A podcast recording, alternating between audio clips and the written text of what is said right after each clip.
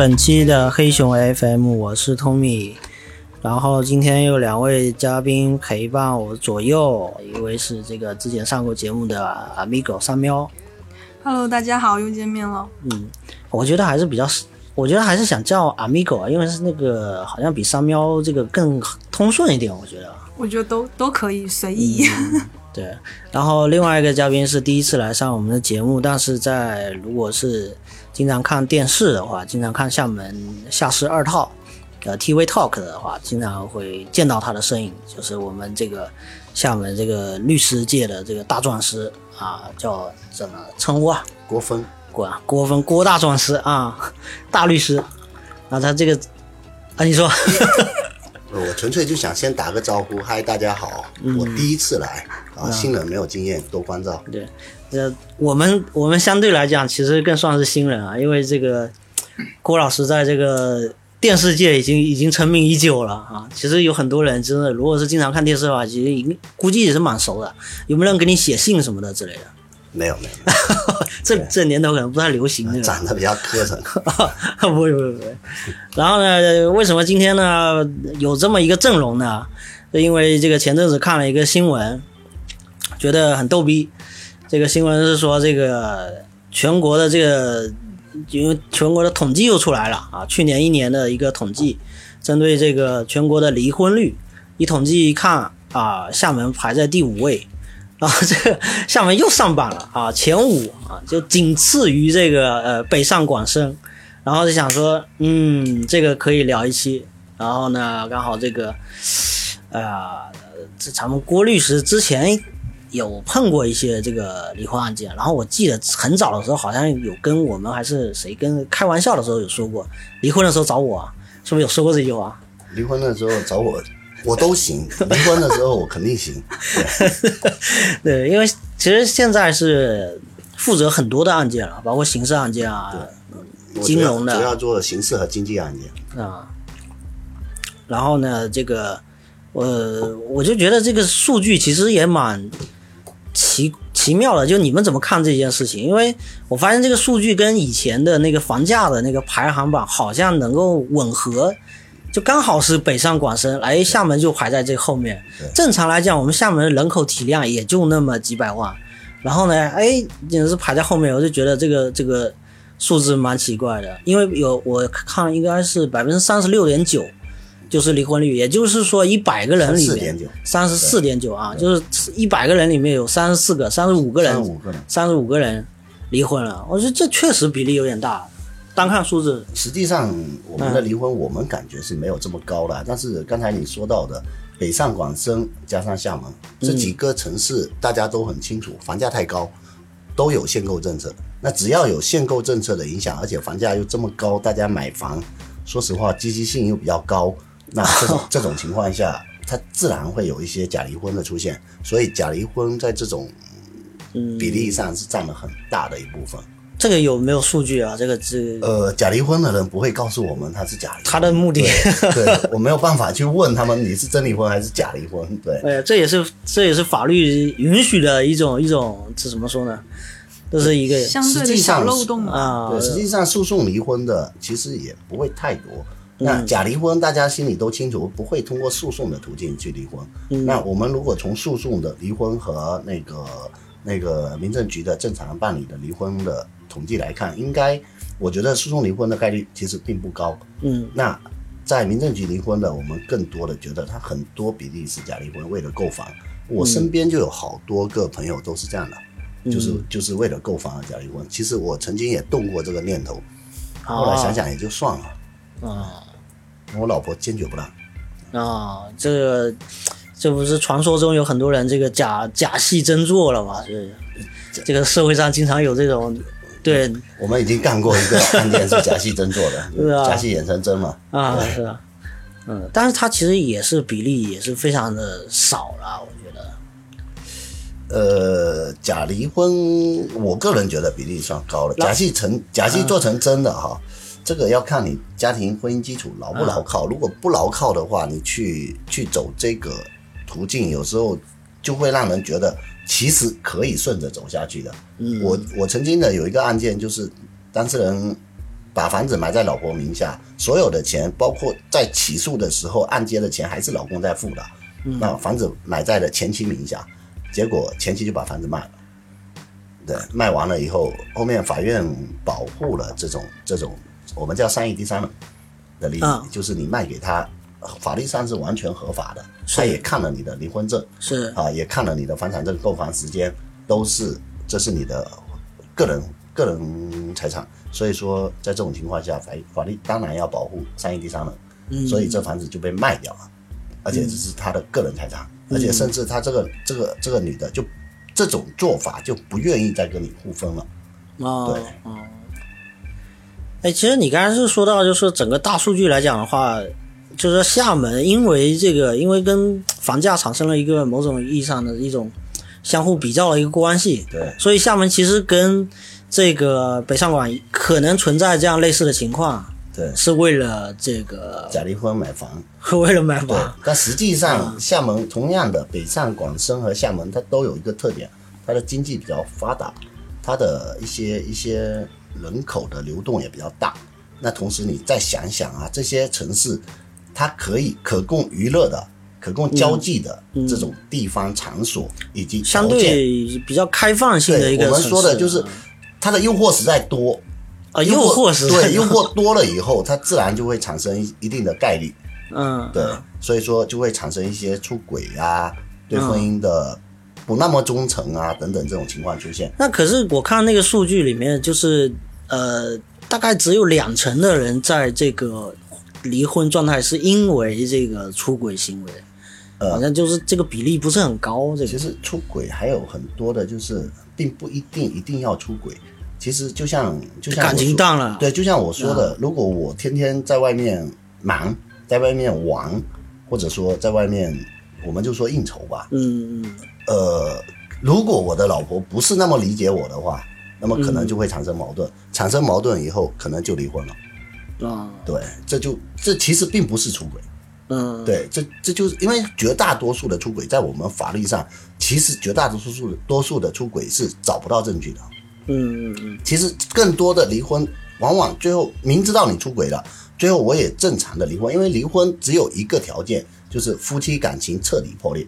所谓的出轨、家庭暴力，嗯啊等等，有赌博、吸毒等等，这些都是体现为双方感情彻底破裂。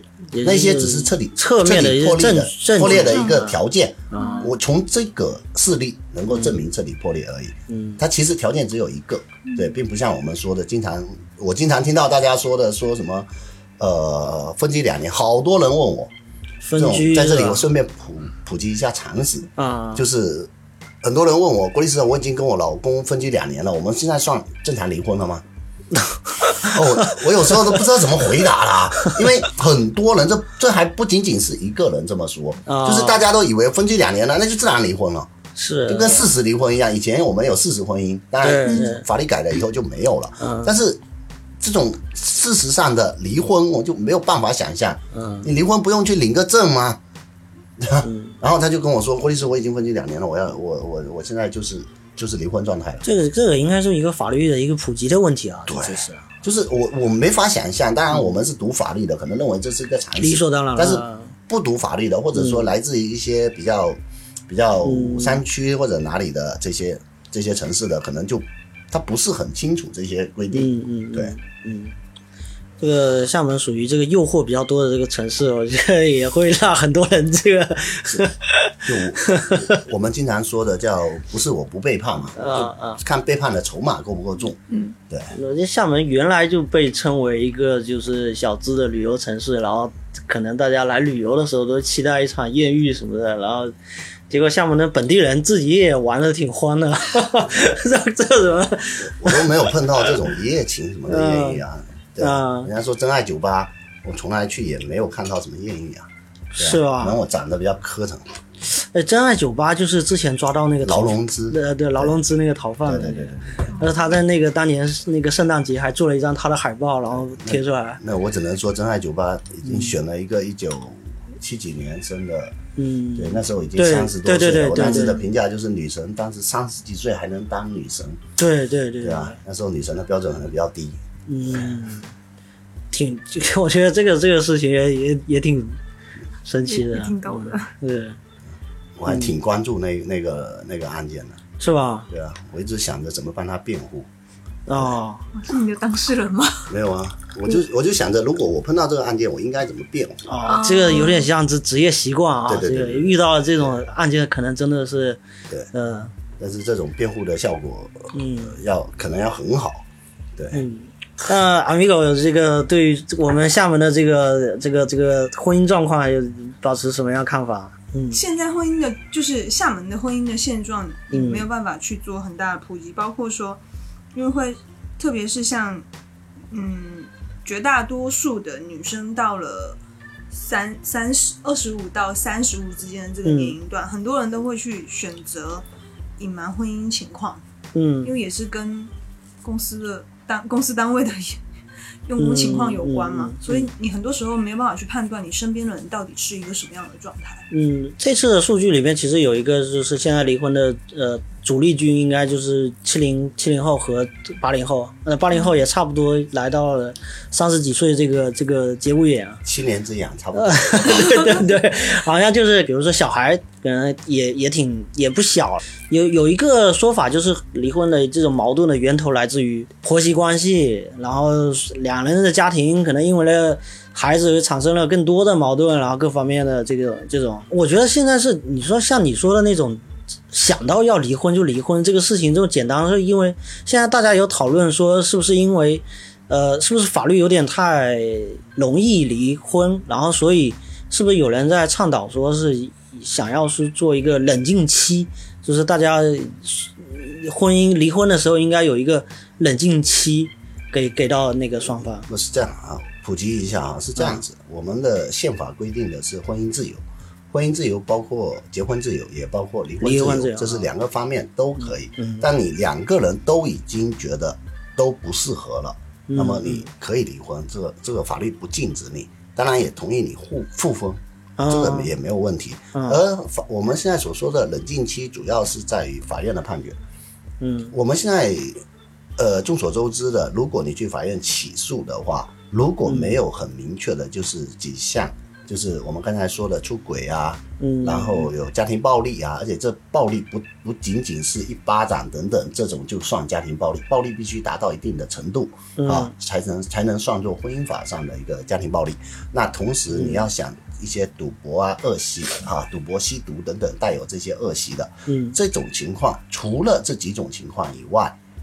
法律法院是不会一次性判你离婚的，嗯，法院都会判你不离，然后呢，让你再等半年，这半年就是所谓的冷静期，这半年你是不能够再重新起诉的，你必须再等半年。如果你还想离婚，半年以后再起诉了，那就说明你们感情真的已经彻底破裂了。哦，其实已经有这个所谓的冷静期了。对，而且有些法院会觉得你还是不够冷静，再判你不离。对。那要看每个案件的事情，因为咱们国家法律跟这个，比如说美国差别很大嘛，哈。因为这个前前阵子有一个电影，我不知道你们看了没有，一个叫叫《婚姻故事》，讲那个斯嘉丽·约翰逊和那个另外一个演员演的一对夫妇啊，他们都是美国的中产家庭，挺有钱的，打得起官司。你你知道在美国打官司要钱吗？好贵。然后后来呢，他们打了这个离婚诉讼，就是一开始说这个男的说。我就一条理由，离婚的时候咱们不请律师，然后这女主答应他了。后来发现女主发现不对，我吃亏，我请一个律师啊，请的是他们这个加州当地最好的离婚律师。这一下上来，然后这男的觉得，哎呀不行，那我也得找一个。然后这他要为了抗衡这个律师，他还得斥巨资请了一个纽约当地的律师，然后打到这两个中产家庭打到。没钱了，就是日子快过不下去了，然后开始两个人坐在那个房间里面，两个人在反思说出什么事了。包括因为打官司会激激发出就是两个之间的很多的所谓的黑料嘛，就是律师所谓的就是你有什么事情你都告诉我，因为你告诉我之后我知道怎么去用这些东西，然后就开始发现就是上了法庭之后呢，就是双方之间就感觉整个事情已经失控了。因为我跟律师讲的东西，律师会以另外一个角度去把这东西阐述出来，然后这就形成了某种对陪审团的陪审陪审团的一种观点。然后我靠，我就觉得，其实我我就觉得，呃，中国是不存在这种这种所谓的要打这种离婚是有涉及到很多的这种成本或者是这种资本上面的一种一种操作。因为那个电影出来之后，其实很多人在说，其实你看这是美国人离婚，但是呢，这也是美国的少数人离婚，人家。你说要一般家庭根本不会走这个途径，请不起那么好的离婚律师。在中国其实也差不了太多，只是说在因为我们的欧美法系的这个这个律师，他可能在法庭上占的作用会。比权权重大大的多，对，而且他们的律师费会更贵，但是不代表着中国的律师费就每一个家庭都能承担得起的，也是也是很贵的。而且确实你刚才说的没有错，就是如果说把我们同一件事情，你告诉我的一件事情，在我们在法庭上的表述出来，对，可能会非让你非常的刺痛，对对，会让你觉得就是这个事情明明不是这样的，对，然后。你你非要这样说好，那我就那样说。对对对对。然后互相的矛盾就会就其实是激化的非常。就是就一地鸡毛，就是感觉直接就是。然后双方只要请律师上法庭，然后一旦开始说，除非除非有一方特别克制，否则的话，其实都是双方完全撕破脸。啊，这请律师完，就场面很难看。对，因为你一旦涉及到财产，以及涉及到一些。孩子的抚养权之类的，然后你要去，比如说你现在要一个孩子的抚养权，嗯，我要攻击你如何不适合抚养孩子啊？对你没资格怎么不归家？你平常怎么说话的？或者说你平常怎么不负责的？那可能另一方就会有很多的一肚子的苦水。我为什么这其实是这样是这个事情，但是。不是你说的那种理解方式，对对对，对我可能就是因为什么事情，我当天心情或者怎么样不好，你就拿这个事情来怎么样怎么样攻击我，嗯，对不对？或者说包括财产，你说原来本来是一笔钱，正常情况下父母给我们一笔钱去买一套房子，结果呢到你律师的嘴里面，这笔钱可能是借的，这笔钱可能是父母亲投资的，对不对？这房子有我父母的份，或者说这些钱要还给父母。那这样子的话，本身这跟事实可能是相悖的，但是又跟法律可能又有点吻合，就是你你你可能就是没有理由，父母要给你打一笔钱，父母在法律上是一个独立的个体，对不对？他给你打一笔钱，那人家要还回去也也没有什么问题，对吧？所以说他找你说这笔是借款，你要还给他，甚至再简单一点，就是叫自己孩子给我写一张借条，嗯，对不对？这下总是借了吧？嗯，那你们两个买的是你们两个的房子嘛？那你们两个要不要还给我？那这种事情就会激化矛盾。你明明不是这样的，那现在偏偏就你要这样说，那我就可能别的东西我也不认了。嗯，对。然后另一个另一个可能就会觉得你这个都不认，我那我那也不认了，一地鸡毛。是是，所以我现在都已经尽量避免做离婚诉讼，因为太太扯了。如果说把一个事情你非要把它抹成这么大。那么你就，如果作为我们律师，如果不不把他事情扩大，嗯，或者说把他说的比较攻击性比较高一点的话，嗯，那你可能跟律师的职责吧又不太对，对。但是你如果都按事实来说的话，就是我们经常说的要你干嘛，嗯，对吧？所以说你就很很尴尬，就是我在做离婚诉讼的时候，能躲开就尽量躲开。现在人家问我要不要做离婚诉讼，不接。就是这样，因为我不是说我不懂做，而是说我做了，我内心很难受。哦，对，而且这种结果也不是我们想看到的结果。嗯，很多时候都是。其实那其实像那个电影里面表现的，因为其实他们好像那律师都挺享受自己做离婚律师的那种那种成就感，就是帮这个帮自己的这个委托人争取到那个更大的利益的时候，他就视为是一种胜利。你应得的，然后还会跟那个当事人讲，你看这你应得，然后把我的那份给我，然后咱们这事情了了。那都那都那都是电影说的，真的那都那真的都是电影说的。包括我们现在在放的《精英律师》，那把律师演的跟傻子一样啊，然后实在是看不下去。因为我们做法律的人看法律剧都是看不下去的，嗯，那很很难受。这事情明明就是那样的。你非要说成那样？我觉得，尤其是国内的这种这种影视剧，涉及到职场的，我都觉得那个编剧好像经常是缺乏在这个某个行业历练的这种结果，然后就。但是我后面也认真想了一下，如果说真要把我们的案件拿去拍，嗯，他那四十集拍一个案件可能都不够。啊，对，因为里面好多东西，然后每天你能拍到的就是律师坐在办公桌前各种翻卷中，我一你那个叫纪录片，你对，这然后你的头发都是乱的，对不对？啊哪有空他妈穿着西装打着领带，他妈戴着手表，对不对？嗯然后那种走出去嗯气宇气宇轩扬的那种，嗯没有这种做法了。我们平常出去都蓬头垢面的。啊，嗯这还真是不知道这个这个大律师的这个另外一面啊啊。我们都是苦力活，说实话。刚才也这个了解了一下这个呃律师的这个生活状况，也是好像这个时间安排上睡眠时间都快不足了啊。所有的律师，如果真正做的稍微好一点的律师，睡眠时间应该都不足。嗯，对。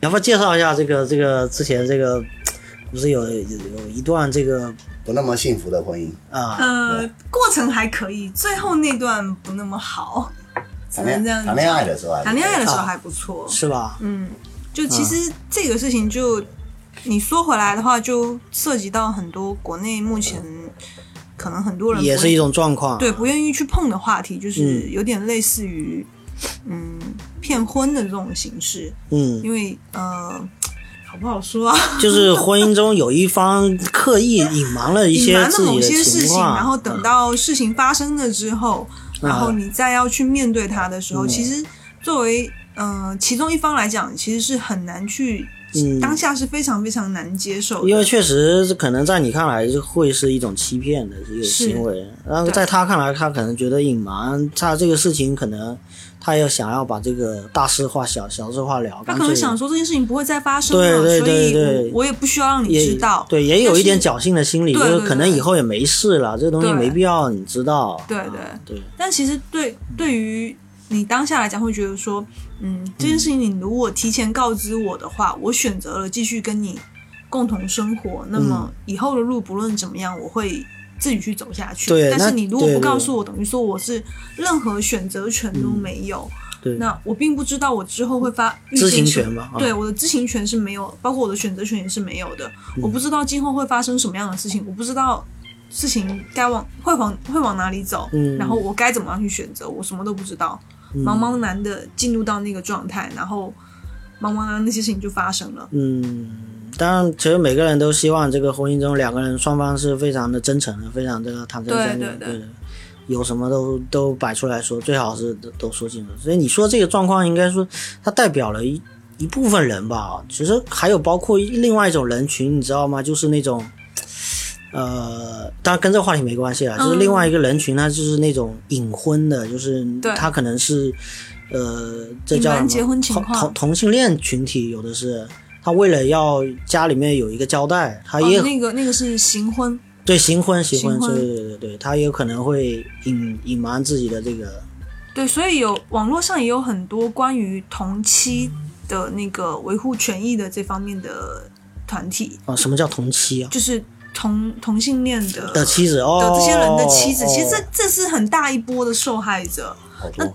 对对，他们也是在被隐瞒的情况下，对，然后之前是有在网上有看到过这方面的消息嘛，嗯。然后也包括说后续有很多的，就是 NGO 的团队会做跟进，但是嗯。对于他们这方这类同妻而言，他们所受的创伤其实会比普通的骗婚来说嗯。更、级别会更高因为。在你这边自己来说的话，因为你也说了，可能这个这种欺骗对你来说打击非常大，嗯是只是缓了，可能有快三年快三年。嗯，对，这个对于人的这种情绪上的影响是非常大的。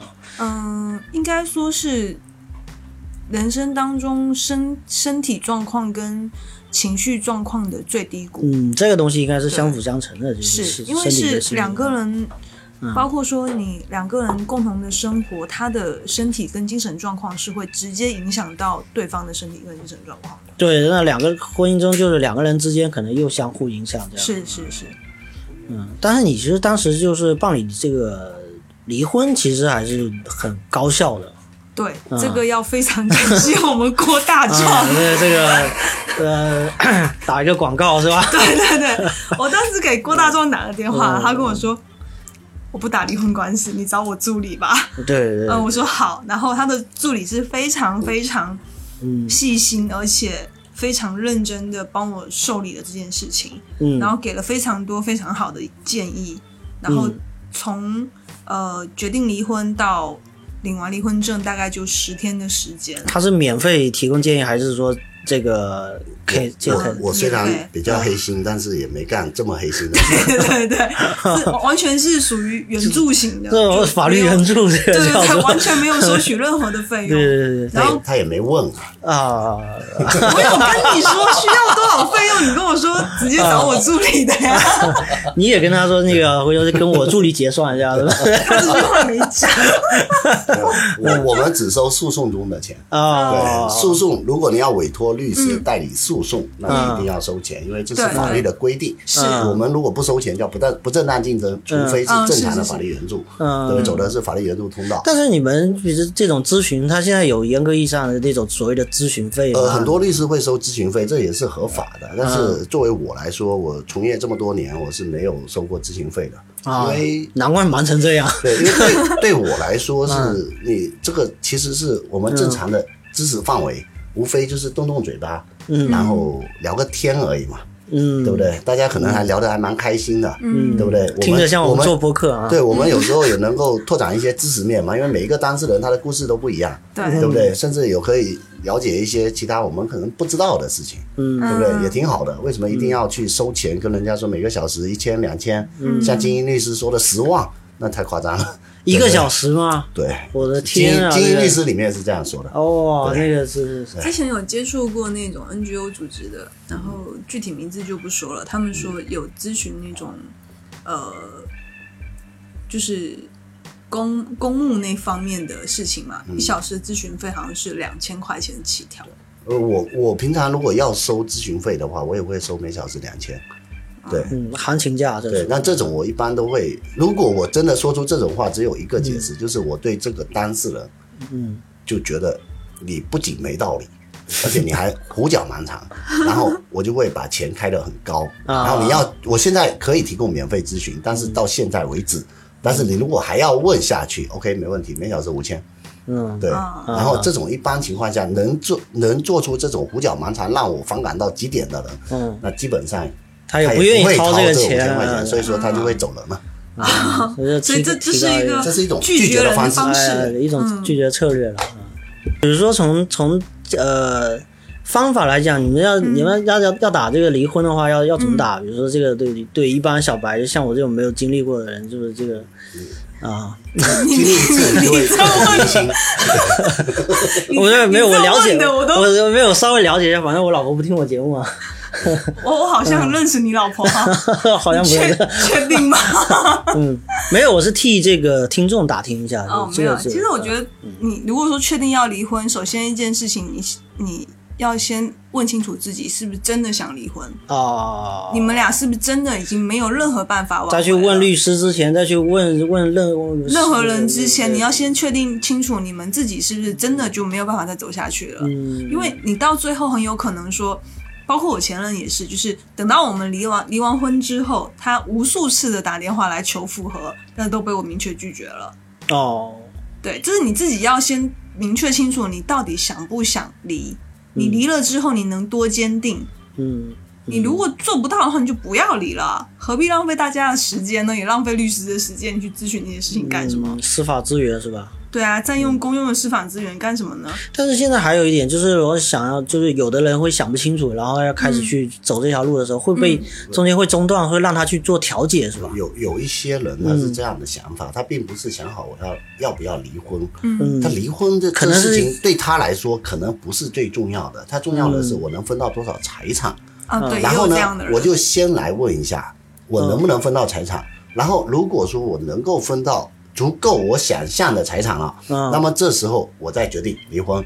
如果我分不到，我就耗到底，我就不离了。现在你每个月给我两万块钱，我正常花着也行。嗯啊，这种绝很大的比例都是。嗯，我这这个这个听起来就感觉这玩意都是钱的事情啊，就是这个听起来就一点感情味儿都没有到我们这里都是到到你们这里是如果都是感情的问题的话，那去也民政局了。啊，对对对也是。哎民因为钱。对，民政局是怎么一个一个操作的？就民政局他去那边是，嗯，就是会有一个调解是吧？其实没有所谓的调解，嗯他其实到了那边之后，他会给你收几样东西，一个是你的身份证、你的户口本、哦结婚证，还有两寸照片。嗯，然后他会问你一系列的问题，问完之后他会看你的离婚协议书。嗯如果你的离婚协议书不符合他的标准，他会给你一个范本，哦你就根据他的范本去写。你是要手写或者打印都 OK。然后交上去之后，他会做一个单独的讯问，嗯嗯，然后讯问结束之后，好的去交钱领证就好了，呃，之前是说有交多少钱来着？好像九块钱啊，九块钱。嗯，哎，现在有取消了没有？我忘好，像是没有，好像是现在不用讲，结婚跟那个离婚好像都都是取消是吧？好像是取消。嗯不。太不太记得，有点久之前有个说法是什么多少钱，然后九块钱结婚嘛，啊。对啊，八块钱离婚好像，啊。嗯，好像是不记得了，对。啊，嗯。再离一次就记得了。还没结呢。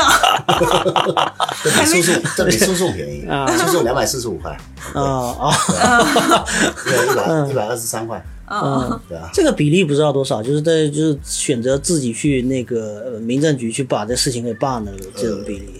这个比例倒是嗯。我们没研究过这个比例，只是说我们到我们这里的一般两种情况，财产分不清楚，孩子分不清楚。嗯。有些人是我我我钱我无所谓，都给对方，我要孩子。嗯。但是我见过的，呃，我就没有接过这种案件，这种就被我踢回去的，就是那种只要跟我说我不要孩子，嗯。威斯我不要孩子，嗯，然后我要钱，他给我钱，我还是给他。嗯。这种我一般就是直接把他踹回去了。我跟他说，你要不出门再找一个律师，我这种做不了，我在法庭上说不出这种话。孩子我不要，我在起诉状上起要求被告啊。判决被告啊抚养权归被告，这个这个我做不到，啊。我，说不出来，我起诉状我也没法写下去，哦，这这是一种道义上的一个一个过不去啊就只能说我们自己作为律师可能修养不够，啊，因为我们律师是应该要抽身的，嗯就是就是这事情是你的事情，不是我的事情，我只提供法律服务。但是我经常会有一些替代感，就是我替代进去，这是我我会怎么办？那我干不出来的事情，我也说不出来。嗯，嗯嗯我应该，我觉得如如果我之前一个朋友遇到你的话，应该他孩子会归他。这孩子这种这这我们都生过孩子的人，孩子这这是我们首要的东西啊。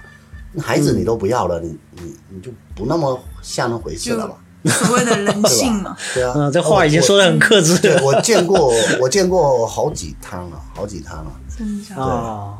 然后女性的比例好像要高于男性，其实不要，对，对啊，因为女女性的，因为她再嫁会真的会有很大的影响。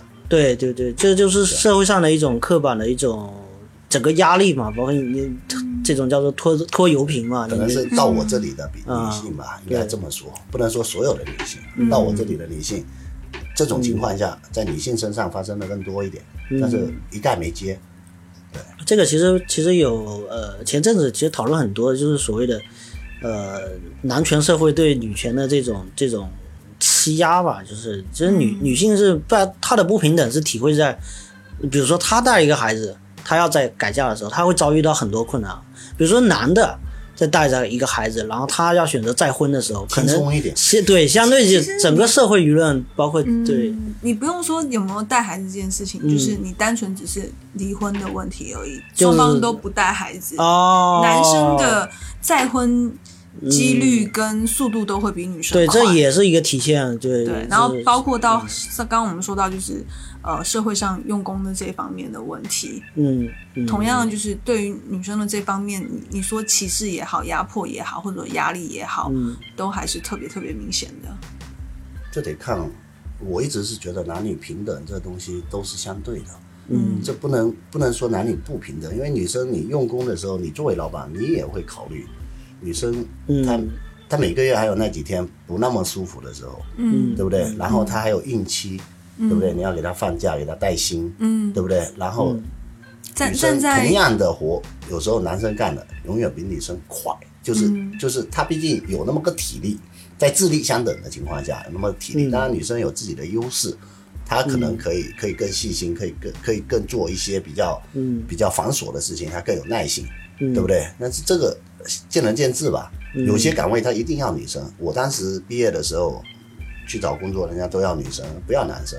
你什么岗位 我当时我当时律师执照还没到嘛，啊？所以我准备去做人力资源先试试。哦结果 结果人力资源 HR 对 HR 永远都不要我，我表示很生气。呃，是有点怪怪的啊！我要是看到哪个公司有个男的 HR 啊，对，其实我觉得我做 HR 应该也可以，我觉得嗯 HR 一定要当断则断，是这个不行砍掉，怎么砍那是我们男生的权，男生的优势，这种嗯这种我们来做的比较决绝，对不对？那女生可能就会更优柔寡断，当然这只是一方面吧，一方面啊。不不我觉得也也是是绝对的。一部分吧，对。因为有有些女生确实也比较嗯比较果断。现在现在整个欧洲有一个女性化政治家的倾向和女企业家的一个倾向，是吧？和对，对，啊，但是这种，反正我当时找工作的时候没少遭白眼，对啊，嗯还好考过了律师。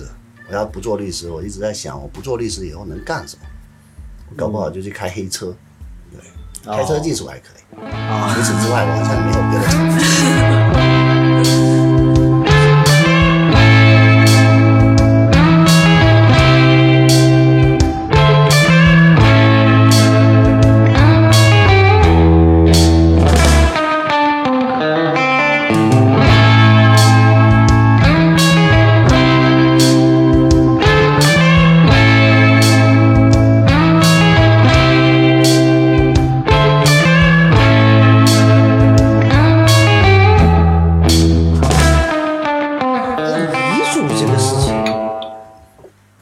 其实遗嘱这个事情，我想到了，好像这两年讨论的比较多，就是大家会去关心去立遗嘱这个事情。有必要。那那个今天今天早晨大清早的，还有人打电话问我遗嘱怎么立呢？哦，有有一对夫妇突发奇想，觉得不行，我这不立个遗嘱，万一我哪天突然挂了呢？是对吧？是，坐飞机突然掉了呢？所以他把遗嘱都立好了，嗯，然后问我怎么立，然后去哪里公证，然后放到哪里。哦，啊，他还我还怎么放到哪里啊？这个怎么讲究？不是，万一放在、放在自己身上，那肯定不行嘛。啊万一万一一着火把人也烧了，啊对不对就什么都没了嘛。对啊，那遗嘱不能放在自己身上，不能随身带着啊哎，。遗嘱这个东西现在还是一个 paper 嘛，就是那个没有一个地方存档的一个，呃，没有，就是它就是一个咱们像以前是可以交代给你可以在公证处啊。做一个公证遗嘱，公证遗嘱一定是公证处一定是有有一份。对，有存档的，你这份是查得到的。啊，对。但是公证处也没有义务告诉你，呃，是你去查才知道，就是你必须要去去查。才知道。那你可以把遗嘱交到你放心的人手上。我一个朋友的遗嘱就放在我这里，啊。比我还年轻，啊。对吧，他就放在我这里，就说我遗嘱给你了，啊，如果我有什么事情，你记得帮我出面，那这个遗嘱应该也是自己也可以改的吧？啊可以改啊。啊，这有点像以前我应该是以最新版本为准吧？呃，遗嘱它分为公证遗嘱嗯，和其他遗嘱。那嗯如果是公证遗嘱的效力高于正常的自书遗嘱，嗯那自书遗嘱呢，同时你公证的遗嘱也是按最后一份来、嗯来区分的最。新版本，对，那公证遗嘱要改，也要以公证呃方式嗯再变更这个遗嘱的内容。那同时，公证遗嘱和自书遗嘱，公证遗嘱优先。我觉得现在会想要去立遗嘱的人，反而就是岁数不大，反而是就是可能在有一些经历或者是你得知道嗯，我们已经四十岁左右了，嗯四十多了啊。然后，其实我们现在已经开始看到身边的人慢慢走了，嗯。就包括我的同学，已经走了好几个了。嗯。就是莫名其妙的走了。我一个很好的朋友，就在前年嗯。前年的端午节，嗯。他就吃了顿饭，大家开开心心的吃了顿饭，还没喝酒，喝了点茶，嗯。回家睡觉，第二天没了，凌晨就没了。对你什么东西都没留下，对，这种嗯是太意外了，你不可能做任何对对对对。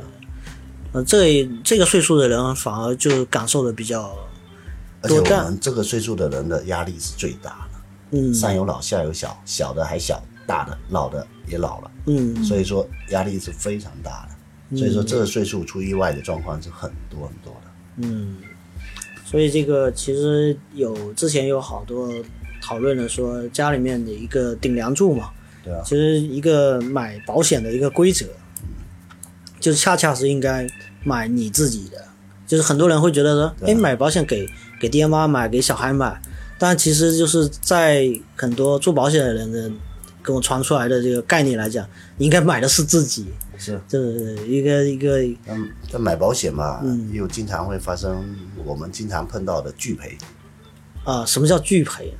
就是有时候我听说过某保险公司哈，他是这样说的，那内部人员说的，嗯，我们有拒赔率，拒赔率哦。必须达到多少？哦，对，拒那拒赔率不够的时候，啊，我挑着挑差不多的就给你拒赔，啊，然后你去法院诉讼，告赢了，嗯。我再给你赔，告不赢拉倒。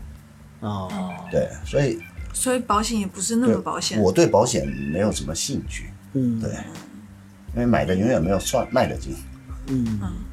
这肯定的。反正我算不过我就不买。嗯，但是是是有一部分人说法医疗，险可能还是需要买一下吧。就很简单，你就是某些病，嗯。就是你现在呃出现状况了，你去找找这个保险公司，保险公司会说你这些可能是买保险之前就有了，你明知道，对吧？哦。你隐瞒了一些病史，特别是很多东西在在我们买的时候，当然这又是一个法律的常识，嗯，就是你在买的时候，保险公司会让你填非常多的条款，嗯。这些条款呢，现在都跟你说，哎，没事没事，这个你多填没有没有没有没有没有就好了。嗯，但你填了没有，实际上有的事情，这到时候就是拒赔的理由。哦，当然，现在法院有时候会判决，就是认为这些没有如实陈述，不影响着你保险的权利。嗯对，所以说这个跟你是否保险、是否影响你保呃承保人做决定，这是没有影响的。当然这是后话，但是你就会出现很多的这种坑，很多人跨不过去，就没了。嗯，对因为我觉得你比如说提前立遗嘱这件事情，它某种意义上它也是一种保险的手段吧。嗯，这我我个人觉得这是有必要的，因为它会减少家庭纠纷。对对嗯。对，你明理的人可能觉得，哎，这个这个这个房子，这个财产嗯。就应该归应该有的人，嗯，对吧？应该得到他的人。是，但是呢，有一些不明理的，或者说不那么理智的人，嗯。是法律上应该这样分，但实际上这样分不那么合理。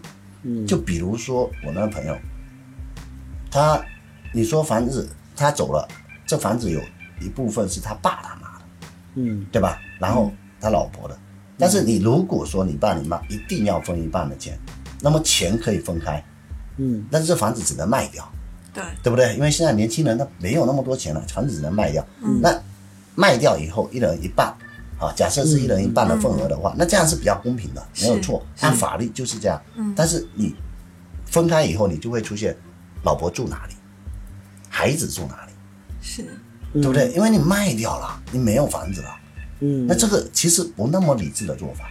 嗯当然，我朋友处理的，我朋友的家里人处理的很好。嗯对，这就是给他孩子了，以后再说了，对不对？先给他，不是给他孩子，或者给给他这个这个遗孀了，嗯对不对？这样才是一个理智的做法。你如果强制的要按法律来，那最后的结果就是永远都没有亲情了。嗯，这亲情还是肯定是高于这个，你又不需要去但真的你还别说，太多人不管这个了。啊，是是是是。金钱面前无处遁形。对这种案例应该非常多，就是因为遗嘱没有立，然后最后一家人就吵翻天了。最后，对啊，有，而且不是有看到那种什么电视节目特别多，我觉得对，就是。父母告儿女不赡养的呀，就因为一套房子的问题。然后赡养就是可能有的就是有的什么呃，一般老人会住在自己那个最小的那个儿子家里面，一般会是这样子吧。然后可能小儿子认为那个呃老人的这个房产和其他的这些余留应该自然而然是我的，因为我承担、承担最多的抚养责任了嘛。是是然后然后那时候可能就会有其他几个大哥什么之类的跳出来，然后扯扯来扯去，最后如果做嗯一做做这种，其实大家族才是最麻烦的，嗯就是你分不清楚老人的赡养问题。嗯就就像我家阿姨现在又去处理这个事情了，一个老人，四五个子女，没有人愿意养，嗯。这就让我非常难理解。但是我家阿姨我一直觉得很好，我家阿姨说实在不养，因为我我是出来的，嗯。他们可能是一个村，嗯。一个村里面，比如说五个兄弟，四个都在当地，嗯。对不对？嗯。你们不管轮流养还是一个养，其他出钱都没有问题。嗯。那你非要逼着出去的人，嗯。你来养，那出去的人他的理由只有一个，他说我出去挣钱，我把钱给你们。出去的人偏偏是最有钱的，嗯那这些留在当地的就觉得你你你有钱啊，你就应该养啊，你能力最大，对不对？你应该养。嗯那实际上他出来是做保姆的，嗯对不对？他也很不容易，你让他带一个老人，他就没有办法再有任何的谋生嘛。那这种情况下，你你为什么这这几个人不好好养？我给你钱嘛，这是我无法理解的。嗯我等下又回去处理这个事情了。所以我最近生活很艰苦，缺乏了这个保姆的照料。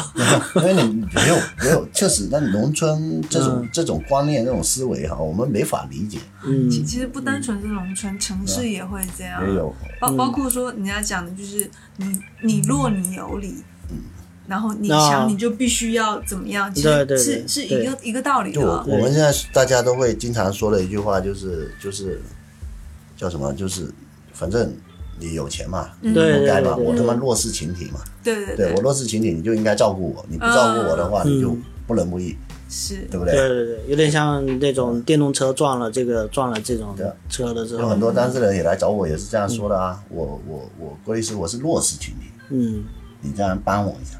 嗯那我一看他的案件，你哪里是弱势群体哦？嗯，也是家对啊产几百你万是吧？明显明显的想欺负别人嘛，对不对？啊对啊，那这种我从来不干的。啊，对这样这个也是，我觉得做律师也是很有意思啊。我觉得听嗯听了这个人间人间百啊态，，能你见都能看到见到这个人间而奇且而且光啊而，且你都能看到人最嗯最最底层的那个面，那是，是，因为他会是他会把这些展示给你的，因为他为了这个诉讼的顺利，嗯。那他会把最底层的东西展示给你。哎。那其实我们是有自己的保密原则，但是就是你看的太多了，这种这种人性的那种那种弱点，所以嗯。所以说，人间最大的修罗场有两个，嗯一个是产房门口，一个就是法院。嗯。嗯嗯。大家有点有点道理。就是你真正去看那些这些事情的时候，你会发现人其实，嗯，其实有很多的面。嗯，然后你看着那种一本正经的，也许他干的都不是什么人事。你有时候看着那种很很底层的人，嗯他偏偏说出来的话、做出来的事情，嗯你会觉得这个人其实其实是很好的。嗯，行，我觉得这期节目我录的非常好，我觉得这个到时候可能放出来的时间应该会在过年期间。然后我在想，嗯，要这么劲爆吗？这个过年期间给大家放一放一些这个提神醒脑的节目，特别适合啊，就聊这个聊离婚、聊遗嘱啊，这个都是特别 就是过年且行且珍惜，该办的事情要办。啊，对，挺好，行，嗯觉得，嗯不论是男生或女生，结婚前其实对于另外一半，你要去了解的，除除了他的真性、他的嗯人品、他的家庭背景之外，包括他的身体、精神情况，但你不可能这些都是都是有必要去做。但你不可能跟私家侦探一样去包的特别细，就这这如果有人这事情是这样，我一直说了，每一个人他其实有有他自己应该承受的东西。就比如说你在婚前没有去了解完整，那么你就应该要承担代价。是对嗯你如就你人家说了，我当时找找找那么多的好男人，我为什么偏偏挑了这个渣男？对不对？那嗯。结论是，要么你傻，嗯。那么你应当为傻付出责任、付出代价，是。对吧？那要么你没有完全的去了解，嗯，对不对？你只看到了某一方面你要的，比如说最经常说的钱，你看到了钱，所以说你就忽略了别的东西颜值，对，那这种你还是应该承担代价，你不应当为你当初的草率承担代价吗？对不对？所以说都是有因果的，我觉得挺正常，你就应该去承担代价，然后下一次你就会注意了。所以你要好好总结经验啊，有时候经验就是太过于相信。嗯对，有时候要多看看。倒是这里我倒是想想想有一个建议，嗯就特别其他的都可以看完了哈，嗯颜值啊、钱啊，啊嗯，如果你在乎的话啊，嗯。钱什么的你都都认真了解了一遍以后，嗯。有一个东西不要忽略，一定要去看一下对方的父母，哦，接触一下对方的父母，哦这个很重要，很多的婚姻出问题都是在父母身上。嗯。其实当时跟他们家父母接触还蛮长时间的。嗯。但你那个是因为自己出问题，那你你那个不是因为父母身上的问题出问题。其实离也也有，其实离婚的比比例里面有很大的一部分是因为这种，那父母父母是很关键的，就是这时候你应该是说，呃，这么说吧，你还是没有为你的足够机智、足够明辨是非，承担代价，因为有接触。那你如果没看出来，嗯，那只能说你傻或者不够精，对，对不对？你你要看清楚，哎，这个人他人品是怎么样，他能做出什么样的事情来？嗯嗯因为有些人他其实很多东西都已经表现在你的脸上，嗯，表现在他的脸上。实际上，就像我们说的，经常推崇的看我们怎，么去理对解而已。你。为什么要结婚前两个人要去旅游一段，嗯。对不对？还有嗯我经常我最推崇的就是一定要有婚前试婚，嗯同居一段时间。嗯。我并不说他一定要做什么事情，两个人住在一起你就能观察到这个人是怎么样的为人处事，做什么事情。嗯。他平常碰到一件事情，比如说邻居在吵，他是怎么样处理的？嗯。他是突然暴躁的出去吵架，嗯还是说过去好言相劝，还是说做什么动作，嗯对不对？这些都能体现出一个人的人品、修养以及他的处事的原则。那你如果说这些都不做，OK，你傻，嗯，对不对？那你就应当为你的草率承担代价，是。就是这样。但是你你如果你你说这个事情我我是同意的，我但是觉得有的人但是对于说两个孩子都是在当地的那种，嗯不，他是没没有问题家啊。家里是不会同意的。还是那句话，如果那你就是这还是很草率的一种做法。对啊。你可以创造机会，两个人共同去接触，不是说一定非今天要住在一起才算。嗯。你对。你平常的时候都可以在一起啊，对不对？你下半夜回家、OK 没问题啊，或者说上半夜你可以回家，但是平常的时候，你两个人在接触中总是会有，就比如说你现在两个人走在路上，我经常看到的就是两个人走在路上碰到一个乞丐，嗯。碰到一个，就我我这么说我的经历哈、我曾曾经在厦大读书的时候，嗯。我出来晚上，我当时晚自习到一点多，那天非常非常热，嗯。我出来以后看着两个年轻人带着一个老人嗯。还在要钱，嗯。我当时骑着自行车，嗯。我我很直接的告诉他，我知道你们在骗我，嗯。但没有问题，我给你钱，嗯。你带着老人家回去睡觉嗯，OK，这是我的处事方式。嗯。但有些人就会觉得，嗯，我为什么要被你骗？嗯对不对？嗯甚至有一些人就是觉得掉头就走，我不管你。嗯我可能会觉得，我可能会理解为你缺乏同情心，嗯嗯你够精，你够聪明，但是你缺乏同情心，嗯对吧？嗯其实很多东西它是可以判断出一个人平常的为人处事的。嗯就你碰到一个事情，包括我们律师碰到一个案件，这个案件我明明可以不接的，我为什么要接他？他没钱啊，他穷的叮当响，嗯我为什么要接他？他可能有一些东西触动了我，然后让我觉得我一定要去接去帮他，嗯。对不对？就前一段时间那个杏林那个祖宗三祖宗三代被车撞死了，嗯。一部车失控了，直接就撞死了祖宗三代。嗯。那这种情况下，孩子还有一个一父子在在在肚子里面，那你这种情况下，你你你你让他再付钱吗？嗯。说实话，我是做不到啊。嗯嗯对啊，我我当初他问我要收多少律师费的时候，我只能跟他说免费，就这样，不要再跟我谈钱的事情，你别哭了，你再哭的话，我得倒给你钱。对，啊，真的是这样，我当时就是这样跟他说的，嗯对不对？那这种这种情况，我只我觉得我应该这样做。那我相信我旁边的人看到你这样做，他会认可你是一个好人，至少是你至少心不坏，嗯对吧？同样的，有很多地方都可以体现一个人的正常的人性。是。对不对？那你不去判断，或者你判断不出来，你傻傻就应当承担代价。嗯，就是。啊，说了好几遍。对，就是傻，本来就是，啊，对啊，所有所有傻的人，他就应当承担代价。承担代价以后，你再傻。嗯。啊，那你就没救了，活该，对不对？嗯。你为你的年少年少轻狂嗯。要承担一些代价吧，嗯。对不对？很多小为什么离婚率很高？还有一点，他妈结婚的年纪太小了。对，他们自己就是个孩子。当你再生一个孩子，就是孩子带着孩子，就会有很多的冲突发生。但是现在有人大代表提议说十八岁结婚啊，这些人大代表就是，我跟你说，他只是拍拍脑袋拍出来的想法有很多。嗯你要知道，一个人在没有没有足够的经济能力的时候，嗯结完婚，他会有很多的矛盾发生。如果你两个人现在都拿，你现在本科毕业五千块钱工资啊，嗯嗯然后两个人一万块钱，嗯你，在厦门屁也干不了。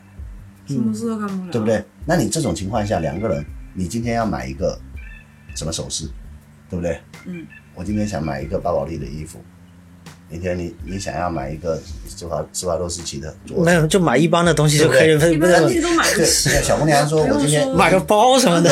那你女朋友说我要买一个嗯。买一个买一个口红，对不对？几百块钱，嗯那男人会说你你你化妆给谁？谁看，嗯，对不对？就会有很多不对你没必要，家里还有很多钱，我们还要存钱买房子，那你嗯。你你你为什么要花这些奢侈品？我想买一个 LV 的包，嗯。对不对？这种可能会有很多的不应该有的矛盾。嗯当你真正到了二十多岁、三十岁，嗯好，你已经有足够的经济能力了，你爱买什么买什么。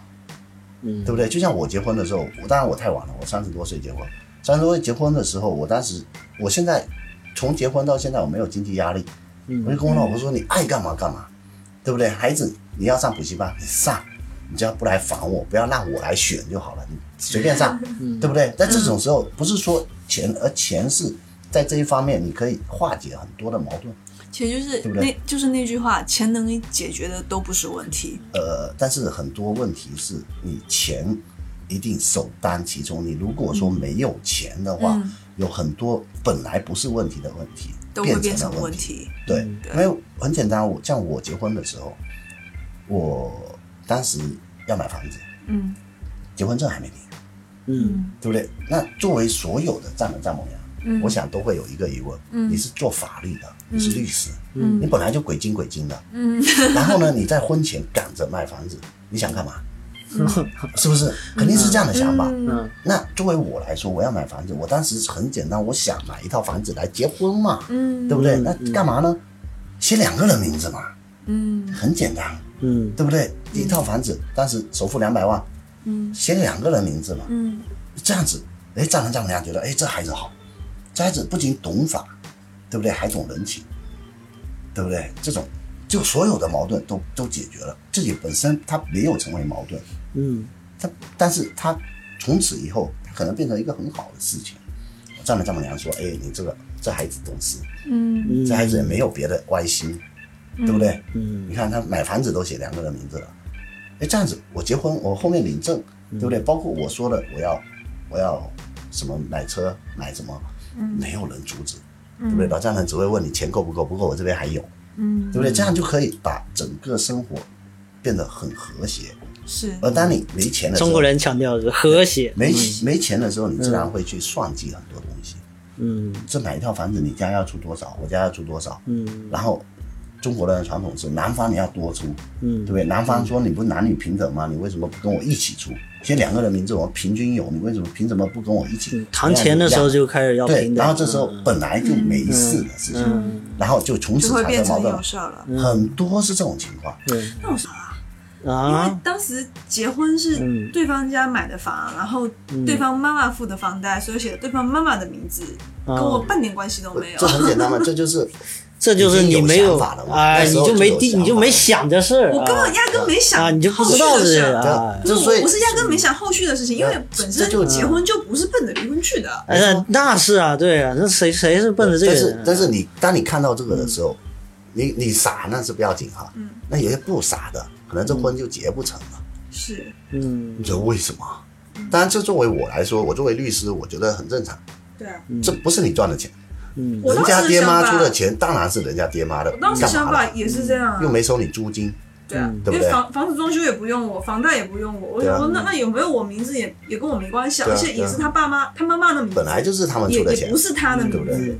也挺好。我就觉得说，那跟我什么关系都没有，我也懒得，因为有朋友跟我讲说，你知道他爸妈给你加名字，我说我加他干嘛？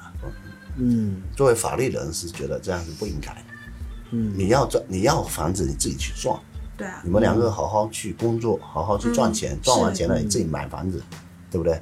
就像我现在能赚钱了，我要买什么车，我爸妈从来不阻止我，随便，对不对？你要花什么钱，我偶尔还是会骂的，对，偶尔还是会骂的，败家儿子，买件衣服几千块钱，对不对？一顿骂，但是他也不会说什么，这时候我花的也心安，对不对？对。这样子，爸妈其实说骂归骂，嗯。其实他还蛮开心的。对，因为他觉得他的孩子对能力你有这种去承担这经济实力些偷着热对啊，对啊，对啊。但是你如果如果说天天拿着爸妈的钱，嗯。去买一个多少钱的房，多少钱的衣服，嗯，那只能三个字败家子，是，对吧？是。对啊，不过我那时候那些事情其实就是在那个事情之前，等于说整个家里算是比较和谐的，人家因为没有矛盾点啊，当然就是这样找不到的。没有任何矛盾因为他们都把他们的生活是足够 cover 掉所有的东西，你不会产生任何矛我不会有盾任何矛这个问题然后。我你的我自己赚钱，我自己嗯花不那样已经挺好的对，那样也是一个和谐的方式。也是一种很和谐，就是征信如果不爆发的话，啊后续就不会有这些东西了。它其实只是一个怎么平衡的问题，有很多种平衡方式，你选一种你认为适合你的对对平衡方式就可以了。对，你如果非要去计较，就像我说的，婚姻中你要天天要去计较，这个哪里不对，这里不对，那里不对，那你就就就就不要嗯不用想要其他事了真的没法过。对啊，就当初你就别想清楚了。你你你既然要结婚，然后两个人又在天天在算计着，别结婚嘛，对不对？还有还一个人有还过挺好的。有那句，既然要离婚，那就离得干脆一点。嗯离婚本身就是这样的，到我这里的，我从来我我这辈子就劝过一个和，结果半年以后又来找我了。哦，我 说还白劝我从来没劝和 的，真的，除了那一对以后，我再也不劝和了。只要到我这里的全部拆，啊？本来都不想过来，拆迁队竟然来找我了。你们这维持下去也没什么意思对啊，直接拆开，反正还幸福两家呢，嗯对，不对？嗯，对啊，幸福拆一对不止两家对，对不对？对对对，那也挺好的幸福好几家啊。对啊，没没必要还有两个人各自自己家，怎么在吵？嗯特别是爹妈什么的都开始烦了，那种太烦了，连爹妈都开始加入战争了，嗯那种你不离留着干什么？是，嗯对不对？嗯，太可怕了，真的是可怕。反正我们是还很幸福了，所以也不会考虑那么多。嗯，但看别人看多了，当然这说别人可以，说自己吧，到时候又麻烦。我 希望没这一天。嗯，是这个理智的方法都是我们处理的方式了。对对对，嗯，行，那我们就今天就聊这么多。我觉得听众应该是有点收获嘛，虽然我们这个东一搭西一搭的，我觉得 Tommy 会剪的比较 好。没有，我现在想要一刀不剪，我现在想尝试这种。可以没问题，对我没意见。嗯，对，我到时候也呃，反正也在欢迎两位以后再有机会上节目啊。行，我们今天又到到这里，啊，谢谢两位的参与，今天节目到此结束，好，再拜拜拜，拜拜。拜拜。